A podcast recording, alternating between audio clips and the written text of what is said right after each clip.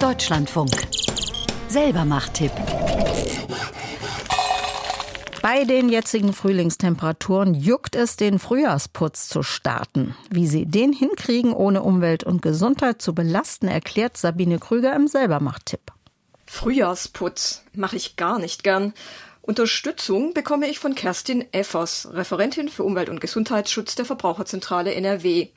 Die Chemikerin weiß, was dabei sinnvoll ist. Und, Überraschung, sie empfiehlt gerade mal vier Putzmittel. Geschirrspülmittel, Allzweckreiniger, sauren Essig oder Zitronenreiniger und im Härtefall Scheuerpulver.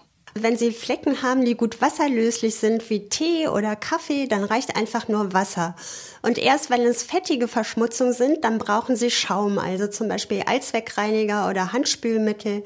Und nur bei Kalkablagerung oder Urinstein braucht man dann die Säure, also Essigsäure, Zitronensäure, den sauren Reiniger fürs Bad. Und damit hat man eigentlich alle Flecken, die man so im Haushalt hat, erschlagen. Härteres lässt man besser im Ladenregal stehen, meint sie. Vor allem, Desinfektionsmittel. Desinfektionsmittel sind wirklich nur notwendig, wenn die Ärztin oder der Arzt das empfehlen. Und dann sagen die auch genau, welche und wie die verwendet werden müssen. Im normalen Haushalt sind sie völlig überflüssig. Im Gegenteil, sie können auch die Haut reizen oder dazu führen, dass Bakterien resistent werden. Finger weg auch von sogenannten Powerreinigern mit Chlor. Auch die könnten die Haut angreifen und belasteten Raumluft und Abwasser. Gefährlich werde es, wenn man Chlorreiniger mit sauren Reinigungsmitteln mischt. Das ist zum Beispiel mal einer Bekannten passiert, die wollte das WC besonders sauber machen und hat dann erst den Chlorreiniger reingegeben und anschließend noch den WC-Reiniger und dadurch entsteht giftiges Chlorgas, das riecht stechend und das ist ganz gefährlich für die Atemwege. Womit putzt man dann aber die Toilette, wenn nicht mit einem Spezialreiniger? Ja, der saure Reiniger ist quasi der Spezialreiniger für Bad und WC, weil der saure Reiniger eben diese Kalkablagerung, die man im Bad hat, entfernen kann und auch den Urinstein im WC. Kerstin Effers greift nach dem Zitronenreiniger und verteilt ihn mit der Klobürste in der Toilette. WC-Steine sind wirklich total überflüssig. Die belasten nur die Umwelt und sind sogar noch gefährlich für kleine Kinder, die diese bunten Dinger im Klo total interessant finden. Dann ist in der Toilette natürlich auch ein Spiegel. Wie kriegen wir den denn streifenfrei sauber? Ja, am besten mit warmem Wasser und möglichst wenig Putzmittel. Wirklich nur so ein Spritzer Spülmittel, um die Oberflächenspannung vom Wasser zu brechen, damit man das gut benetzen kann. Und mehr Putzmittel führt im Zweifelsfall nur zu Streifen. Also ich würde jetzt hier einfach den Eimer nehmen und warmes Wasser reinlassen.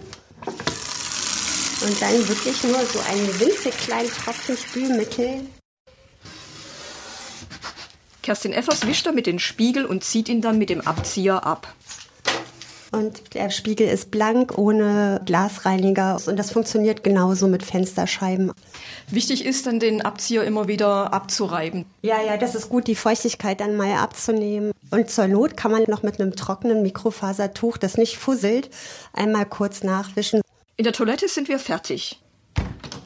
Ach ja, Türklinken und Lichtschalter werden beim Putzen auch gern vergessen. Zurück in die Küche. Ja, dann schauen wir doch mal in den Kühlschrank. Wie würde man denn den sauber kriegen? Ja, den Kühlschrank auch einfach mit warmem Wasser und etwas Handspülmittel und vielleicht ein Mikrofasertuch auswischen und dann ist der Kühlschrank sauber. Spülmittel oder Allzweckreiniger sind auch die Mittel der Wahl für Vorratsschränke. Und diese Mittel auch wirklich sparsam dosieren, nicht, dass es da so doll im Eimer schäumt, sondern so, wie es auf der Flasche steht und vielleicht sogar noch ein bisschen weniger. Beim Auswischen der Schränke sollte man zudem gleich abgelaufene Lebensmittel im Treteimer entsorgen. Damit der keine Insekten anlockt oder zur Keimschleuder wird, regelmäßig leeren und säubern. Ebenso die Putzhelfer wie Mikrofaser und Geschirrtücher. Da muss man eben darauf achten, dass man diese Tücher regelmäßig wechselt und am besten auch bei 60 Grad dann mal wäscht oder zumindest mit Vollwaschmittel wäscht.